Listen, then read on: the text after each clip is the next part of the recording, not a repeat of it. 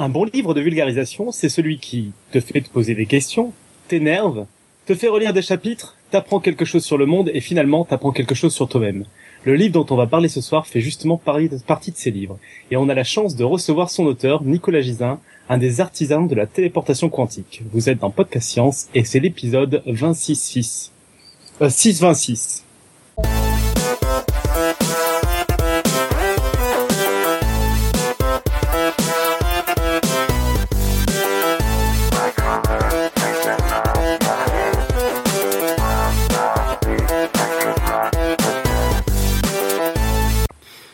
Bonsoir et bienvenue. Alors au sommaire de ce numéro, l'interview de Nicolas Gisin, l'auteur de L'impensable hasard, paru chez Odile Jacob, un pionnier de la téléportation quantique. On entendra le pitch de la prochaine émission par Marco. On fera rapidement un petit follow-up sur les émissions précédentes, une nouvelle petite couche sur le quiz du mois, les quotes de la semaine, particulièrement inspirées cette semaine. Euh, on entendra les, les, annonces et plugs rapidement en fin d'émission. Et s'il parvient à multitasker, on verra également les dessins de notre Nicotube national tout au long de la soirée sur la page du live. Euh, D'ailleurs, merci pour les premiers retours euh, sur notre nouvelle solution pour diffuser les images. Cher Epic, vous semblez l'apprécier. On dirait que ça marche pas trop mal. Alors derrière le micro ce soir, euh, Nicotube, vous l'avez entendu en intro. On devait avoir David avec nous. Il a des problèmes de Skype. Du coup, euh, il nous écoute à travers la page de live. Il s'occupe de remonter les questions éventuelles qu'il y aurait dans la chatroom. Il s'occupe des réseaux sociaux. Enfin, il est là sans être là. Euh, votre serviteur, Alan, bien sûr, et surtout Nicolas Gisin. Nicolas Gisin, bonsoir. Oui, bonsoir. Merci d'avoir accepté notre invitation. Bienvenue. Merci, c'est un plaisir. Euh, Nico, tu avais quelques mots à dire, je crois, avant qu'on démarre euh, avec l'interview à proprement parler. Ouais, c'est ça. J'ai préparé une, une, petite introduction pour expliquer un, un des concepts centraux, centraux du livre, à savoir la l'intrication quantique. Alors donc Nicolas Gisin présente justement dans son livre un concept que moi je connaissais pas, à savoir l'intrication quantique. Pour bien comprendre ce que c'est et pourquoi c'est révolutionnaire, parce que vous avez réussi à me convaincre, Monsieur Gisin, ce n'est pas une chose facile et je vais tenter une petite explication. Donc il y a deux mots, intrication et quantique, et euh, on va d'abord les comprendre séparément. Commençons par quantique. Alors on en a déjà parlé ici plusieurs fois, avec entre autres l'épisode sur le Schrödinger de Mathieu. La physique quantique est cette branche de la physique dans laquelle, en laquelle ne croyait pas Einstein et qui présente un monde quantifié, c'est-à-dire où les valeurs prises par l'énergie par exemple sont bien particulières, elles sont pas continues. Mais c'est pas tout. La physique quantique, elle met, met fin au déterministe. C'est-à-dire qu'une mesure, c'est un résultat tiré au hasard parmi une liste de résultats. Une sorte de lancer de dés où chaque face du dé aurait plus ou moins de chances d'apparaître. La valeur de cette mesure n'est connue que lorsque qu'on la mesure justement, que lorsque la mesure en question est faite. Avant cela, on parle d'état quantique. C'est l'information de probabilité d'apparition de chaque résultat de mesure. Dans le cas de particules quantiques, le résultat de la mesure n'est donc pas déterminé à l'avance. C'est la mesure qui détermine l'état de la particule. le concept d'intrication, lui, euh, va vous paraître simpliste quand c'est de l'intrication non quantique. Prenons par exemple deux cartes à jouer, un as de cœur et un as de trèfle, une carte noire et une carte rouge. On les mélange sans régaler, on les fait mélanger par quelqu'un d'autre, on perd complètement la notion de savoir où est la noire et la rouge, et là, à ce moment-là, on enferme chacune des cartes dans une enveloppe. Plus tard, les enveloppes scellées peuvent avoir voyagé et se retrouver dans des espaces très différents. L'une par exemple sur ma table à Paris, et l'autre sur la table d'Alan à Lausanne. Si j'ouvre mon enveloppe et regarde la couleur de la carte, cela détermine complètement la carte, l'autre carte. C'est-à-dire que si je découvre que la carte est rouge, l'autre carte est forcément noire. Même à distance, les couleurs des deux cartes sont toujours liées. On pourrait dire, et ça m'intéressera de voir si Monsieur Gisin confirme ou infirme, que les deux cartes à jouer sont dans une intrication non quantique. Bon, il est vrai que l'intrication non quantique n'a jamais passionné personne, principalement parce que la couleur des cartes en question dans chacune des deux enveloppes était bien déterminée depuis le début, à savoir depuis le moment où on a mis celle-ci dans l'enveloppe. On arrive alors au sujet du livre, l'intrication quantique. Imaginez maintenant mettre en intégration des états quantiques, c'est-à-dire créer un système de particuliers, comme les deux enveloppes. La différence, c'est euh, ce que, la différence qui rend cette découverte importante, c'est que la mesure d'une des particules détermine totalement la mesure de l'autre mais cette mesure reste quantique, c'est-à-dire que le résultat de la mesure n'est connu qu'au moment où on l'a fait. Ainsi, on a deux particules qui peuvent être très éloignées, et pourtant, si je mesure l'une, la mesure de l'autre est instantanément déterminée, sans même qu'il puisse y avoir eu à nouveau un contact entre les deux particules. Le livre de Nicolas Gisin prend un long moment à expliquer ce nouveau concept par le biais d'un jeu, le jeu de Bell, où l'on ne peut pas gagner sans intrication. Il présente ensuite des expériences notables qui prouvent la validité de ces concepts, et enfin il présente des applications dont l'une tout à fait étonnante, la téléportation quantique, qui déplace un état quantique d'un endroit à un autre. Tout au long de ce livre est discuté le concept de non-localité. En effet, l'intrication quantique donne l'impression d'une interaction à distance que la physique a rejetée depuis bien des années et qui avait été définitivement anéantie avec la relativité. C'est la question ouverte de ce livre. Comment expliquer, comprendre, modéliser cette non-localité?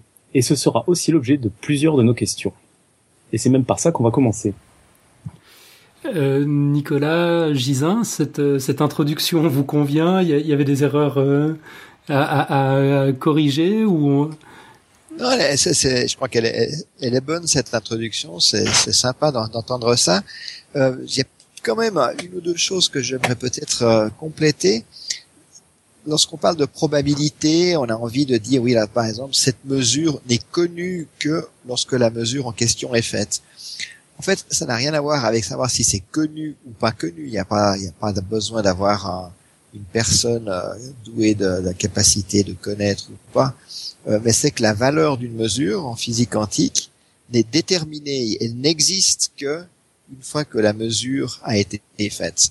Donc on a quelque chose qui n'existait pas, la valeur de cette, du résultat, qui existe après la mesure. Et c'est ça qui est si difficile à, à penser, d'où le, titre de mon livre, L'impensable hasard, parce que c'est un hasard qui, qui est une véritable, euh, qui, qui nécessite de véritables actes de création. Ça, c'était, je crois, le point principal que je voulais compléter là sur l'introduction. D'accord. Et puis, si jamais, il y a encore un autre petit point, mais c'est juste la terminologie. Là, bon, c'est vrai que euh, intrication non quantique, euh, c'est une expression nouvelle que je ne connaissais pas.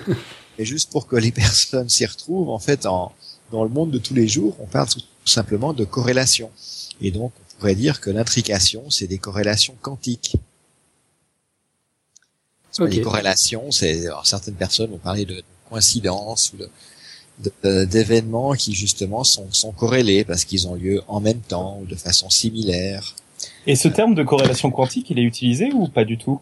Oui, il est utilisé. Il est utilisé euh, même par les professionnels, tout à fait. on peut l'interchanger avec euh, intrication quantique, que, comme on le souhaite. Il n'y a, a, pas de, il y a pas de nuance, pas de distinction? En gros, non, c'est la même chose. D'accord. Ok, alors avant qu'on parle de téléportation quantique, parce que c'est quand même un, concept avec lequel on n'est pas forcément familier, il va falloir qu'on révise un petit peu nos, fondamentaux. Euh, d'abord, est-ce que vous arrivez à nous expliquer en, en, quelques mots simples les concepts de localité et de non-localité? Oui, alors commençons par la localité. Ça c'est relativement simple, c'est très intuitif, la localité. C'est l'idée que les les objets, mais aussi l'énergie, les ondes et tout ça ne se propage, ne peut se propager ou se déplacer que de proche en proche, continuellement de proche en proche, comme euh, euh, si nous-mêmes on doit aller quelque part, ben, on va pas sauter là-bas, on va pas se téléporter là-bas, on va y aller de proche en proche. Et puis euh, de même, là on est en train de parler par Skype, Internet, etc. Euh, tout ce que je vous dis que vous entendez, ça se propage aussi de proche en proche. ça c'est un petit peu moins intuitif, mais enfin bon, ça passe à travers des fils électriques, ensuite des, wireless, ensuite euh, des fibres optiques, etc. Mais il y a besoin d'une connexion continue pour que les choses aillent de moi chez vous. Donc ça c'est le concept de localité, c'est le concept extrêmement intuitif si vous voulez, la localité, c'est l'absence de télékinésie. On peut pas déplacer un objet comme ça, ça à distance. Et puis la non-localité, alors euh, c'est quelque chose qui est très simple à définir. C'est simplement que c'est pas local. C'est non local si c'est pas local. Ça c'est facile à comprendre. Euh, par contre, ce qu'on va voir, c'est que dans le monde de la physique quantique, euh, il y a effectivement une discontinuité fondamentale qui permet euh, des événements d'être corrélés de façon non locale. Donc ça veut dire qu'il y a une, il y a une, une rupture dans cette, euh, enfin il n'y a même pas cette chaîne en fait euh, de cette continuité de proche en proche. Exactement, il n'y a plus de chaîne, il n'y a plus de continuité, il y a une véritable discontinuité des, des, des, des événements qui peuvent être très loin dans l'espace, peuvent être corrélés d'une façon qui est inexplicable à, l'aide de concepts euh, de, de, ce que nous on appelle des, variables locales. C'est impossible de les expliquer en, imaginant simplement que des, des, choses se déplacent continuellement dans l'espace au cours du temps. Mhm. Donc, si, je comprends bien, la, physique à l'échelle du monde de tous les jours, tel qu'on tel qu'on le connaît, est locale. Oui. mais Newton pensait que c'était pas forcément le cas. C'est juste. Hein alors, pas, oh, c'est pas très clair. Il faudrait demander à Newton, évidemment. disons, disons que la théorie de Newton, la théorie de la gravitation universelle de Newton, est un exemple de théorie qui fait, qui prédit des corrélations non locales. Voilà, cette théorie de Newton, elle dit que tous les objets euh, s'attirent. ensuite, il y a encore des précisions. On dit que s'attire en fonction du produit des masses et puis inversement euh, avec le carré de la distance. C'est pas tellement important, mais important c'est que les objets s'attirent. Donc c'est pour ça que nous on reste à, voilà assis sur notre chaise et qu'on chaise commence pas à, voltiger. Et puis que les, les kangourous de l'autre côté de la terre, ils restent également euh, scotchés sur la terre, un peu comme les, les aimants restent euh, scotchés sur les, les portes de nos frigos. Mais donc la théorie de Newton, cette théorie de la gravitation universelle, s'applique aussi à la Lune. Et la Lune aussi, elle, est attirée par la Terre, et la Terre attirée par la Lune. C'est ce qui crée les marées. Et, cette Lune qui est donc attirée par la Terre, euh, on peut se poser la question, mais comment la, Lune peut-elle savoir où est la Terre? C'est pas est-ce qu'elle a une sorte de, de bâton pour sonder la présence de la Lune? Est-ce qu'elle nous nous envoie des, euh, des, des, messagers. On voit en tout cas pas de fil. Alors est-ce qu'il y a des ondes qui viennent de la Lune ou euh, quelque chose comme ça? Et dans la théorie de, de Newton, il n'y a rien. Mhm. Selon la théorie, il n'y a rien du tout. Et ça a comme conséquence que si quelqu'un sur la Lune déplaçait un caillou, cela aurait un effet immédiat sur notre poids à nous sur Terre. Donc si on avait ensuite une balance suffisamment précise, pas parler de technologie, il faudrait des technologies incroyables, mais en principe, on pourrait, avec cette, euh, à l'aide de la prédiction des théories de Newton, euh, communiquer entre la Lune et la Terre, alors de façon instantanée, c'est déjà très surprenant, et puis sans que rien ne porte cette information. Il n'y a rien, l'information irait directement sur la Terre sans, que, sans être transportée par quoi que ce soit. Donc ça c'est la théorie de Newton, la gravitation universelle. Maintenant, Newton lui-même, semble-t-il, n'y croyait pas du tout. C'est-à-dire qu'il trouvait ça tellement, euh, tellement fou, cette idée de non-localité, que bien que c'est prédit par sa théorie, et bien que cette théorie l'a rendu célèbre, et que Newton ne manquait certainement pas d'ego, euh, néanmoins, Newton a, a dit explicitement qu'il pensait qu'il fallait être fou pour croire en sa propre théorie. Mm-hmm. Si, on prend un exemple un petit peu plus grossier, en fait, si la Lune venait à disparaître euh, par, euh, par magie, selon la théorie de Newton, l'effet sur les marées serait instantané. Exactement, ça serait instantané, et pas seulement sur la Terre, ça serait instantané sur le Soleil, sur, mhm. euh, sur les autres galaxies, quelle que soit la distance de ces galaxies. selon Newton, cela est tout instantané à travers tout l'univers. Ok, et depuis Einstein, on sait que c'est pas le cas. Voilà. Alors ensuite, la théorie de la relativité générale d'Einstein a, corrigé cet aspect de la théorie euh, de Newton et d'autres d'ailleurs, entre autres celui-ci. Et maintenant, on sait que si la Lune disparaissait ou si un caillou était déplacé sur la Lune, ça prend environ une seconde pour affecter la Terre, parce que l'information euh, de ce changement, le caillou déplacé ou la Lune qui disparaît, cette information est portée par des, espèces de particules qu'on appelle des gravitons, qui se propagent à la vitesse de la lumière, donc qui viennent informer d'abord la Terre, ensuite euh, des minutes plus tard le Soleil, des années plus tard d'autres galaxies, de la disparition de cette lune ou, du déplacement de ce caillou. Mhm. Bon, les, gravitons, on sait qu'ils existent, ils font partie du modèle standard, mais on n'a pas encore pu les, les, les, les observer. Voilà, alors on dit on sait qu'ils existent, on sait que leur existence est prédite par la théorie euh, d'Einstein, mais du moment qu'on les a pas vus, ou pas mis en évidence de façon directe, euh, il faut toujours être un peu euh, prudent. Mhm. On pense qu'ils existent, tout comme Newton, ou du moins tout comme la théorie de Newton prédisait des effets immédiats à distance. Ok, alors là je crois qu'on a, on a posé les, les, bases, on a un peu révisé nos, nos fondamentaux, on va pouvoir attaquer euh, avec quelque chose d'un peu plus corsé. Euh, on va parler un peu du, du jeu de Bell. Donc, euh, comme beaucoup de livres de vulgarisation de physique, l'impensable hasard raconte l'histoire d'Alice et de Bob, deux personnages fictifs qui font des expériences. Et chez vous, ils sont munis d'un boîtier monté d'une espèce de joystick euh, et ils passent le livre à jouer au jeu de Bell. Est-ce que vous pouvez nous indiquer de quoi il s'agit? C'est quoi ce jeu de Bell? Alors c'est un, un, jeu un peu un peu simple dont, le but est juste de, mettre en évidence des corrélations. Donc on a effectivement ces deux personnages, il faut s'imaginer ces deux personnages, Alice et Bob. On va imaginer, je sais pas, Alice très loin sur notre gauche et Bob euh, très loin sur notre droite.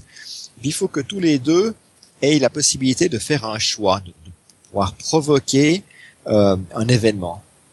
Donc euh, leur, leur boîtier, chacun a un, boîtier, comme vous l'avez dit, il a, il a un joystick et ils peuvent décider de pousser ce joystick, alors mettons soit vers la gauche, soit vers la droite. Et puis chacun des deux, dès qu'ils poussent ce joystick à gauche et à droite, ils vont observer un événement, observer une conséquence de leur action. Et on va nouveau faire ça de façon très simple. On va simplement dire qu'il y a un, un, résultat qui va être affiché sur un écran, comme s'ils avaient un écran d'ordinateur. Mm-hmm. Et euh, ces résultats, euh, vont être simplement un, bit, c'est-à-dire un 0 ou un 1 qui va s'afficher. Donc ça c'est le jeu, ils vont faire ce jeu, euh, ils vont jouer à ce jeu souvent, de façon suffisamment fréquente pour pouvoir ensuite en faire des, des statistiques, pour qu'on puisse justement observer des corrélations, voir que c'est pas simplement une coïncidence fortuite, mais qu'il y a vraiment quelque chose qui se passe. Et, et pour ça, j'ai euh, la, règle de ce jeu que j'ai inventé euh, est la suivante, c'est que si Alice euh, pousse son, bout, son, son joystick vers la gauche, dans ce cas-là, les deux résultats chez Alice et Bob doivent toujours être les mêmes. Donc ça peut être deux fois des zéros ou ça peut être deux fois des 1. Mm-hmm. Et de même, si Bob pousse son joystick vers la gauche, c'est la même chose ils doivent de nouveau trouver deux fois le même résultat, deux fois 0 ou deux fois 1. Par contre, si par euh, leur libre arbitre, Alice et Bob se trouvent avoir décidé de tous les deux pousser leur euh, joystick vers la droite, à ce moment-là, la règle, c'est qu'ils doivent obtenir des résultats opposés, c'est-à-dire 0 d'un côté et 1 de l'autre, 0, 1 ou 1, 0, peu importe. Voilà, ça c'est le but, c'est de réaliser cet, euh, cet objectif du jeu aussi fréquemment que possible. D'accord. Si on réfléchit un, un petit peu là-dessus, on comprend très bien que ça va être compliqué à, à, réaliser ça puisque on va presque toujours obtenir le même résultat, sauf si Alice et Bob tous les deux poussent leur joystick vers la droite. Ok, mais évidemment, ni l'un ni l'autre ne peut savoir dans quel sens l'autre va pousser son joystick. Exactement. Donc ils sont à grande distance, ils ne voient pas ce que fait l'autre, et ils doivent véritablement pousser le, le, but, le but du jeu, c'est qu'ils poussent ce joystick au hasard à gauche et à droite en utilisant, en mettant leur, leur libre arbitre. Et, euh, et, donc pour Alice, il est impossible de, de, prévoir ce que va faire Bob. Pour Bob, il est impossible de prévoir ce que fait Alice. Et plus encore plus important, c'est que les boîtes d'Alice, la boîte d'Alice ne peut pas savoir ce que fait Bob et la boîte de Bob ne peut pas savoir ce que fait Alice. Ok, donc la probabilité euh, de, gagner au jeu de Belle devrait être de... Alors ça dépend si on fait des choses juste au hasard, mettons que les résultats sortent au hasard. déjà on voit que du côté d'Alice, il y a la même probabilité d'obtenir un 0 qu'un 1. De même chez Bob, il y a la même probabilité d'obtenir un 0 qu'un 1. Donc les mhm. deux résultats sont équiprobables comme une pièce de, de monnaie euh, bien balancée. Euh, par contre, euh, voilà, maintenant si, Alice et Bob, si les boîtes d'Alice et Bob produisent les résultats juste au hasard, de façon complètement autonome, bah, ils vont ils vont gagner au jeu de Belle, c'est-à-dire atteindre l'objectif du jeu de Belle la moitié du temps. Mhm. On peut imaginer que les boîtes euh, ont été construites par quelqu'un qui a essayé de, de gagner au, au, jeu de Belle aussi fréquemment que possible, et alors, une possibilité serait par exemple que ces boîtes produisent euh, la moitié du temps tous les deux un zéro. Donc, ils ont été programmés. Il y a un petit ordinateur dans ces boîtes qui, qui a simplement programmé de produire la moitié du temps au même moment des zéros des deux côtés Mhm. et euh, l'autre moitié du temps de produire des, des 1 des deux côtés. Alors dans ce cas-là, on voit que Alice et Bob vont gagner au jeu de Belle en 3 cas sur, euh, sur 4, c'est-à-dire ils vont gagner si tous les deux poussent la manette à le joystick à gauche, si l'un le pousse à gauche et l'autre à droite. Euh, dans ces, ces trois cas-là, ils vont gagner. Il n'y a que dans le cas où les deux, Alice et Bob, poussent le joystick à droite, qu'ils ne vont pas gagner, parce Mhm. qu'ils obtiendront toujours le même résultat. Donc on voit qu'il n'est pas très difficile de fabriquer des boîtes euh, qui permettent de gagner trois fois sur quatre au jeu de belle. Ok, euh, Nico, tu avais une question, je crois? Ouais. Par contre, donc euh, pour gagner plus de 3 fois sur 4, vous expliquez que euh, aujourd'hui, on, enfin, qu'on y arrive par l'intrication, qu'on n'y arrive pas autrement. Entre autres. Voilà. Enfin voilà, qu'on y arrive. Alors, alors effectivement, je- ensuite, il y a... Oui, Je vous laisse Ensuite- continuer, excusez. d'accord. Ensuite, il y a, il y a- c'est c'est vrai qu'il y a une partie importante de tout le raisonnement qui permet de se convaincre de l'existence de, de la non-localité quantique, euh, c'est de se convaincre qu'on peut effectivement pas faire mieux que trois fois sur quatre si on, si on utilise uniquement la, disons, la, la, la physique euh, classique ou la physique locale, c'est-à-dire avec des objets qui se déplacent de proche en proche. Par exemple, ces deux boîtes, elles ont été fabriquées dans, un, dans une usine, je ne sais pas, et ensuite elles se sont déplacées de proche en proche comme des objets normaux, l'une jusqu'à Alice, l'autre euh, boîte jusqu'à Bob. Avec ce genre de, de, de ressources, pourra jamais faire mieux que trois fois sur quatre. Alors ça, c'est pas quelque chose qui est complètement évident comme ça à, à comprendre immédiatement. Parce qu'il faut un peu de temps que chacun fasse le raisonnement chez soi et essaie de se convaincre qu'on peut pas faire mieux que trois fois sur quatre.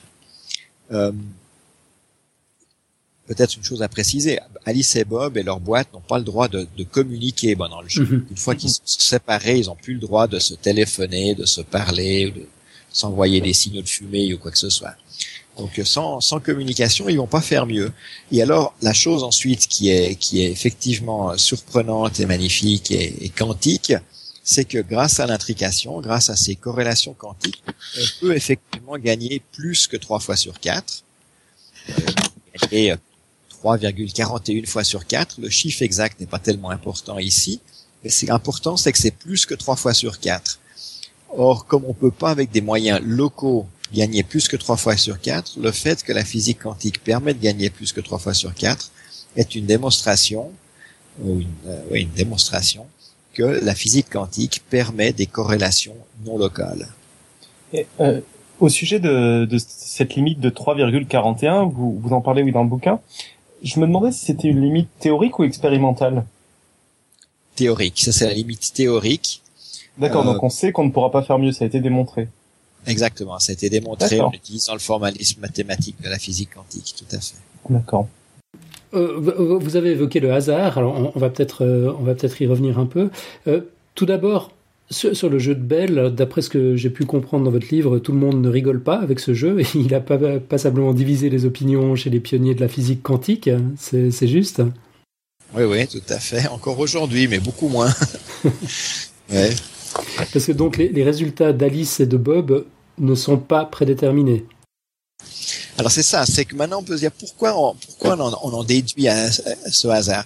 Supposons que le, résultat d'Alice, en fait, il soit déterminé, déterminé selon des processus, des règles, des lois que qu'on connaît simplement pas aujourd'hui. Mais il y aurait quelque chose qui détermine ce résultat.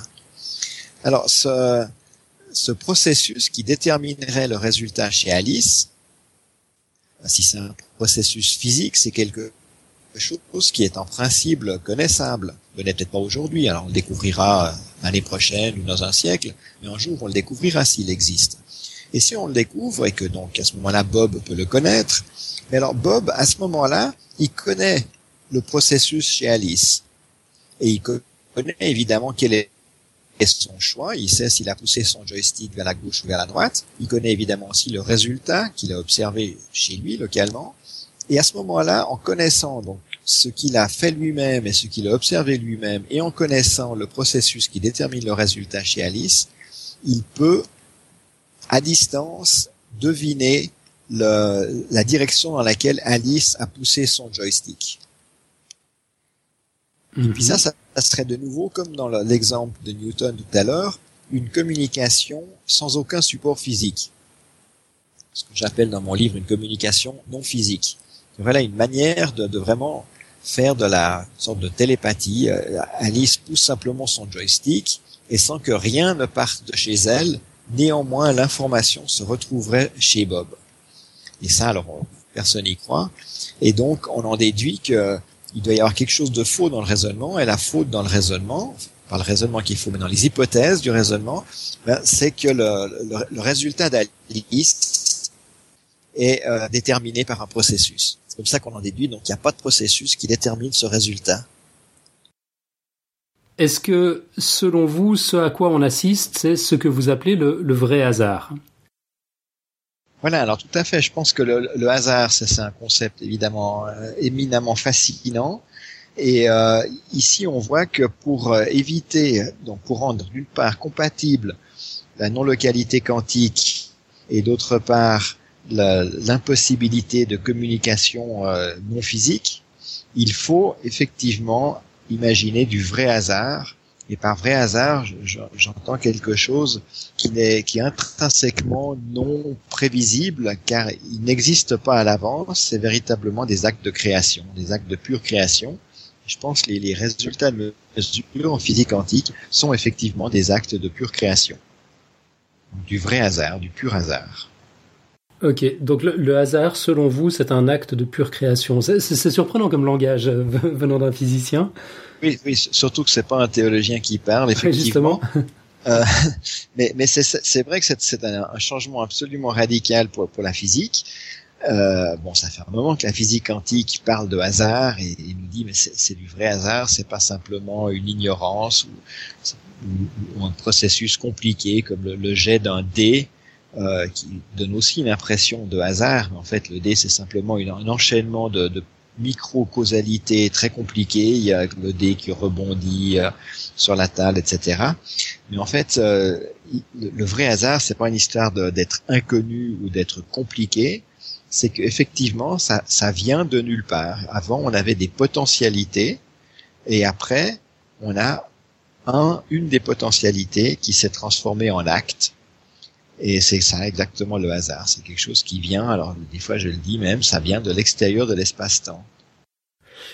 Ouais, et puis donc, euh, ce hasard peut se manifester à plusieurs endroits différents en même temps sans qu'il y ait communication entre ces différents endroits.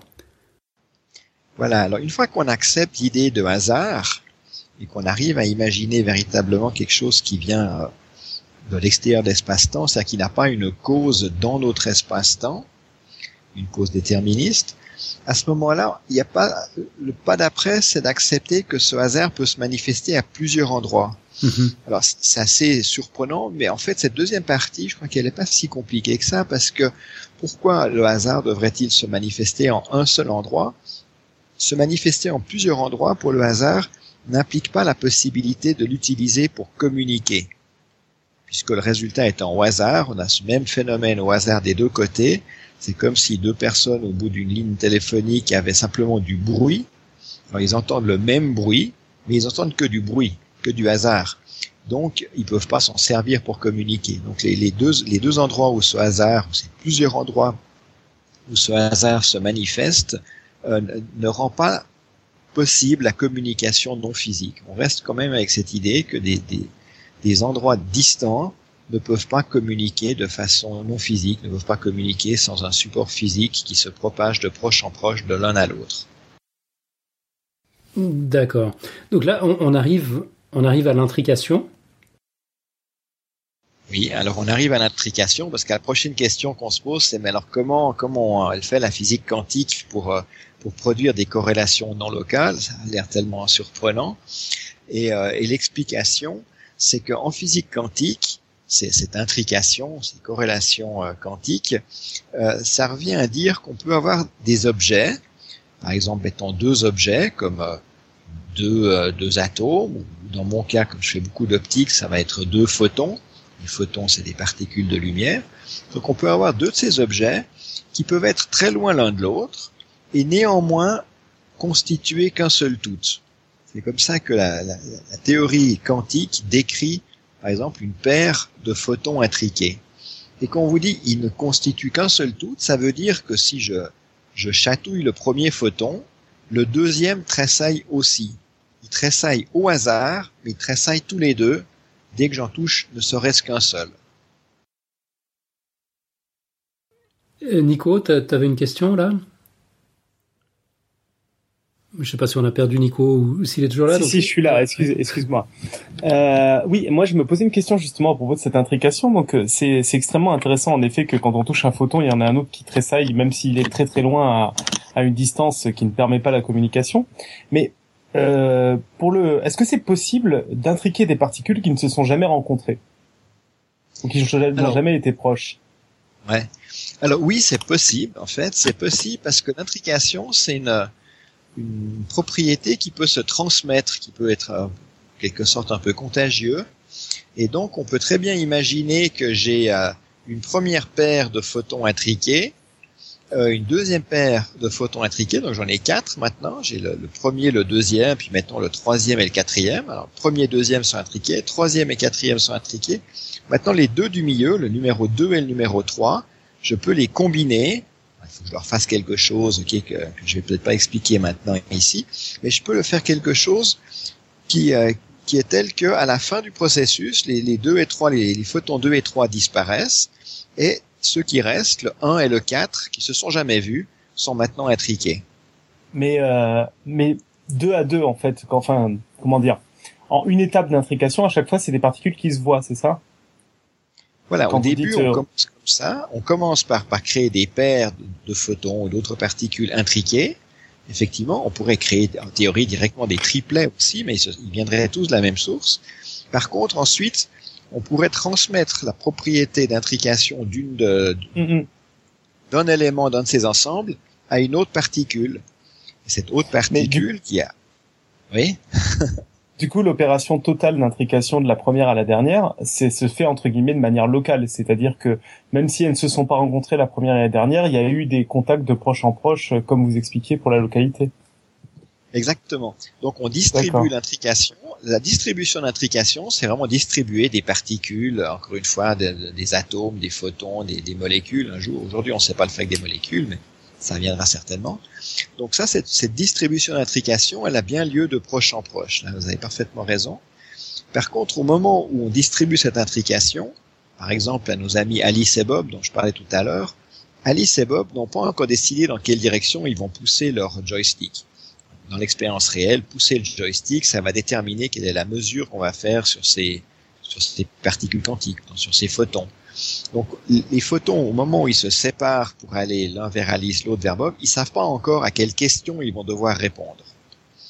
Euh, mais parce qu'ils ont cette intrication, ils vont être capables néanmoins de répondre aux questions, joystick poussé à gauche ou joystick poussé à droite, euh, avec une corrélation dans leur réponse qui permet de gagner au jeu de Bell plus souvent que trois fois sur quatre. Mais en fait, euh, oui, tout à fait. Le, le résultat est, est, tout à fait intéressant. Ce que ce que je voulais, ce qui m'intéressait beaucoup, que j'avais compris justement dans, dans votre livre, c'est que finalement, même si on crée de la corrélation non locale, on a besoin de la localité, de localité pour la créer, quoi. Exactement, c'est, tout à fait. Donc ça, je, je reviens aussi là-dessus dans la, vers la conclusion de mon, de mon bouquin, c'est qu'effectivement, malgré cette non-localité quantique qui, qui, existe, qui a été maintenant démontrée de façon tout à fait convaincante. Euh, la, la, notion d'espace reste néanmoins pertinente parce que il faut, avant de pouvoir démontrer de la non-localité, il va falloir quand même distribuer de l'intrication et cette distribution d'intrication a lieu de façon locale. D'accord. Ok, on, on, a quelques quelques réactions dans la chatroom. Je ne sais pas si vous l'avez sous les yeux. On, on a Thibaut qui pense du coup qu'il y a une, une, transmission, puis que cette transmission serait plus rapide que la lumière et qu'il pensait qu'on ne pouvait pas dépasser cette vitesse limite. Oui, alors ça c'est une très bonne réaction, disons. Ça c'est la réaction, je dirais même, de quelqu'un de normal qui a, qui a bien écouté, qui a compris ce que j'ai dit jusqu'à présent. probablement quelqu'un qui, qui, était déjà un petit peu informé avant, parce que c'est quand même difficile ce que je dis. Donc mm-hmm. j'ai aucun doute que que le, le, le, néophyte ne peut pas comprendre ça du premier coup. Il faut un peu de temps pour, pour se, se convaincre de ce jeu de belle et de son intérêt. Mais pour venir à cette question, donc effectivement, du moment que on vous dit, mais Alice et Bob n'ont pas le droit de se communiquer. Alors comment est-ce qu'on fait pour leur interdire de se communiquer? Ça veut rien dire, c'est juste, on ne veut pas leur mettre une interdiction juste euh, morale. Donc il faut une interdiction physique, une impossibilité physique. Alors la manière habituelle de faire, c'est de, de faire les mesures de façon synchrone des deux côtés. C'est Alice et Bob, on leur dire, ben voilà, à telle heure pile, vous allez pousser votre joystick, vous allez faire votre choix et observer votre résultat. Et s'ils sont suffisamment loin l'un de l'autre, ils ont simplement pas le temps de communiquer, même leur boîte n'aurait pas le temps de s'envoyer des messages, même si ces messages allaient à la vitesse de la lumière. Donc ça, c'est ce qu'on appelle séparer Alice et Bob d'une distance de genre espace, pour utiliser la terminologie de la relativité. Alors, ça, on l'a fait déjà expérimentalement, mais alors après, on peut se dire, mais oui, ok, c'est simplement que cette information qui semble être la cause de la corrélation des résultats chez Alice et Bob, euh, c'est simplement une information qui va plus vite que la lumière. Et alors là, il y a maintenant la moitié des physiciens qui vont dire non, c'est impossible parce que la relativité dit que c'est impossible. Mais bon, c'est pas parce qu'une théorie dit que quelque chose est impossible que cela est véritablement impossible. Il faut se rappeler que la théorie de Newton nous disait qu'on pouvait communiquer euh, de la Lune à la Terre euh, instantanément. Aujourd'hui, on sait que c'était simplement une, la, signature d'une théorie qui n'était pas complète. Mhm. La théorie de la Newton n'était pas complète. Euh, alors, est-ce qu'on pourrait imaginer que quelque chose va plus vite que la lumière entre Alice et Bob? Alors là, il y a eu des expériences de fait. Nous, on en a fait. C'est-à-dire des Chinois qui très récemment l'ont répété, cette expérience. Et on a pu mettre une borne à environ 50 000 fois la vitesse de la lumière.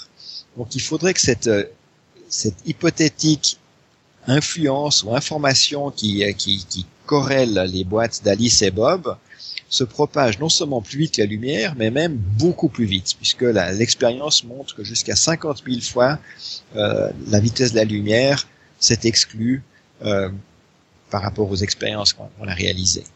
Maintenant, on peut, on peut simplement se dire, ben, ça va peut-être 100 000 fois ou un million de fois la vitesse de la lumière. Euh, du moment qu'on va plus, vite, qu'on envisage que quelque chose aille plus vite que la lumière, il n'y a pas de raison de s'arrêter. On mhm. peut aller euh, suffisamment vite. Alors bon, là, c'est peut-être pas le moment de parler de ça, mais ça, c'est des, des, un sujet de recherche très actuel. il y a eu des, des publications, euh, entre autres de mon groupe, tout à fait récentes, qui montrent que ceci serait possible, mais que ça aurait des conséquences auxquelles les physiciens ne croient pas tellement, à savoir la possibilité d'utiliser à ce moment-là cette espèce d'influence entre les boîtes d'Alice et Bob pour permettre véritablement à Alice et Bob de communiquer. Il faut d'ailleurs dans ce cas-là pas seulement Alice et Bob, il faut en fait trois voire quatre euh, quatre euh, parties. Il faudrait Alice, Bob, Charlie et Dave, etc. Et donc ça, ça devient vraiment très compliqué. Je pense pas que c'est le moment d'en parler ici, si ce n'est pour dire que c'est effectivement une très bonne question et ça touche simplement un sujet de recherche euh, fort actuel. Et, puis on a une, question euh, très pratique aussi de Pierre euh, qui demande si Alice fait tressaillir son photon, est-ce que Bob voit le sien tressaillir aussi? Ah, c'est aussi une très bonne question, effectivement. Ça fait plaisir. Oui, alors comment est-ce qu'on fait pour voir si un photon tressaille? Ça, c'est compliqué. Si c'était un objet usuel, ben, on le regarde et puis on voit bien si c'est s'il tressaille ou pas cet objet euh, je sais pas, est-ce que la branche de mon arbre est tout à coup en train de, de, de vibrer comme s'il y avait un, vent qui l'a fait vibrer. Euh, mais là, c'est un objet quantique, c'est quelque chose qui ne se voit pas comme ça simplement en le regardant. Donc, euh, il va falloir pour, euh, pour, pour, tester est-ce qu'il est en train de vibrer ou pas, ou de, de tressaillir ou pas, il faut en fait faire une mesure dessus. Mais le simple fait de faire une mesure sur une particule quantique l'a fait tressaillir. Donc il est impossible de savoir si elle tressaille parce qu'on fait cette mesure sur elle, ou si on tressaille parce que l'autre particule, à des kilomètres de là, subit une, euh, une mesure. On ne peut pas directement voir si une particule est en train de tressaillir. Et c'est ça qui, qui, empêche donc d'utiliser ces corrélations quantiques euh, de manière toute simple pour communiquer, puisque même si je vous dis qu'en touchant une particule, l'autre tressaille, ce tressaillement n'est pas directement visible. D'accord. Ouais, ça, ça simplifie pas l'expérience, effectivement. Juste pour, pour compléter, donc comment est-ce que finalement on se convainc quand même qu'elle tressaille cette particule alors qu'on peut pas la voir tressaillir? En fait, c'est vraiment le, jeu de Bell. C'est vraiment en, jouant à ce jeu de Bell. Les physiciens, ils parlent d'inégalité de Bell, ça fait plus sérieux, mais enfin c'est comme un jeu. Et, c'est vraiment en jouant à ce jeu de Bell et en gagnant plus souvent que trois fois sur quatre, après s'être convaincu que plus que trois, c'est impossible avec des stratégies locales, ben, on, se, on, se, convainc qu'effectivement ces particules utilisent une stratégie non locale, une sorte de, de tressaillement non local ou de hasard non local. Mhm. Euh, Ouais, la, la, réflexion que ça, ça m'inspire, jusqu'à ce que je lise votre livre, en fait, j'étais un peu familier avec le concept d'intrication, mais, mais sans plus, et j'étais convaincu qu'il s'agissait d'une sorte de, de, clonage entre deux particules qui, du coup, adoptaient euh, le, le même comportement. Quand il arrivait un truc à l'une, bah, on, voyait l'effet sur l'autre, sans, sans devoir communiquer entre elles. Mais en fait, c'est pas du tout de clonage qu'il s'agit, c'est même rigoureusement impossible, vous, vous le dites. Oui, oui, tout à fait. Tout à fait. Au contraire, des, des, des jumeaux, des les jumeaux, c'est un peu le, les clones euh, humains. Euh, ben, des jumeaux, ils, ils, peuvent avoir effectivement des, des, des comportements euh, très similaires ou développer des mêmes maladies au, au même moment, même s'ils sont très loin l'un de l'autre. Mm-hmm. Et, et, mais là, l'explication est locale, c'est-à-dire que depuis leur naissance, ces jumeaux portent le même jeu de gènes. Et c'est ces gènes qu'ils transportent évidemment localement avec eux, de proche en proche, quand ils se déplacent, qui euh, déterminent, par exemple, qu'à un certain moment dans leur vie, ils vont, ils vont développer une certaine maladie ou ils vont développer des couleurs de cheveux, etc. Et, euh, et donc là, on a un très bon exemple de ce que sont des corrélations locales. Des jumeaux euh, sont corrélés, de manière souvent même surprenante, à tel point ils se ressemblent, mais c'est des corrélations locales qui sont mhm. vraiment portées de proche en proche par leurs gènes. Et les gènes, c'est un bon exemple d'un de, ce que moi j'appelle des, variables locales ou un processus local qui se, qui se déplace continuellement dans l'espace avec, euh, avec euh, bah, chacun des deux jumeaux. Mhm. Euh, donc Einstein appelait l'intrication une action, une action fantôme à distance. Ouais. Est-ce que est-ce qu'il avait raison d'appeler ça comme ça? Alors, oui, c'est une, question de où il, y a, il faut dire oui et non. Dans un sens, non, parce que la compréhension qu'on a aujourd'hui de l'intrication, euh, ces corrélations non locales, c'est qu'il n'y a pas d'action fantôme à, distance. Il n'y a pas d'action à distance du tout. On peut pas vraiment dire que c'est Alice euh, qui euh, qui provoque euh, le résultat chez Bob, ni que c'est Bob qui provoque un résultat chez Alice. C'est simplement qu'il y a un hasard qui se manifeste de façon non locale chez tous les deux, chez mhm. Alice et chez Bob. Il n'y a pas forcément besoin de dire qu'il y en a un qui est la cause de l'autre. En tout cas, c'est pas une cause au sens euh, habituel du terme. Si je me tape la tête contre le mur, après j'ai mal à la tête. Euh, tout, tout, ça justement à cause de, du, du, fait qu'on a des résultats au hasard. Donc dans ce sens-là, euh, Einstein n'avait peut-être littéralement pas tout à fait raison. Mais par contre, là où Einstein avait parfaitement raison, c'est qu'il a, il a vraiment mis le doigt là où ça fait mal. Si vous voulez, Einstein a compris la théorie quantique et surtout cet aspect non local de la théorie quantique peut-être avant les autres, avant bien d'autres personnes. Et il y croyait pas du tout. Il faut voir que Einstein, c'est le, c'est le héros, c'est le, géant qui a rendu la gravitation locale. Mm à, Newton, pour qui la gravitation était non locale. Euh, et, donc la gravitation universelle, à ce qu'on parlait tout au début. Ben, après Einstein, cette gravitation est devenue locale avec les gravitons qui portent l'information. Alors quand Einstein s'est rendu compte que la nouvelle théorie quantique introduisait à nouveau une forme de non-localité, euh, je pense que tout son être s'est révulsé et s'est dit non mais c'est pas possible. Je, je, viens de résoudre un problème qu'on avait en physique pendant des siècles. Il a quand même fallu à peu près trois siècles entre Newton et Einstein, plus de trois siècles. Alors maintenant, réintroduire de la, de la, non-localité, Einstein a dit non. Et, euh, et, il a essayé de bien expliquer pourquoi ça lui paraissait impossible. Alors il y a ensuite ces différentes euh, citations là, d'Einstein. D'une part, Dieu ne joue pas au dé. D'autre part, cette action fantôme à distance qui illustre bien à quel point Einstein avait vu le problème et, euh, et, et n'y croyait pas. Mm-hmm. Einstein, là par contre, il a eu tort parce qu'aujourd'hui, ben oui, Dieu joue au dé et, et, et oui, des corrélations non locales, ça existe. Pendant que vous vous expliquiez ça, on a eu un commentaire, enfin une question de, de Georges McKee dans la chatroom qui, qui reformule. Donc il dit donc si je comprends, la transmission d'une information complexe, d'un message, est impossible. Voilà. Bon, qu'elle soit complexe ou pas, la transmission d'une information, hein, pour le physicien ou pour l'informaticien, une information, c'est un bit. Il suffit de pouvoir transmettre un oui ou un non. Si je pouvais transmettre un oui ou un non, c'est déjà une transmission d'information, même si c'est tout simple, c'est juste un oui ou un non. Mhm. Alors ça, c'est impossible avec les corrélations quantiques.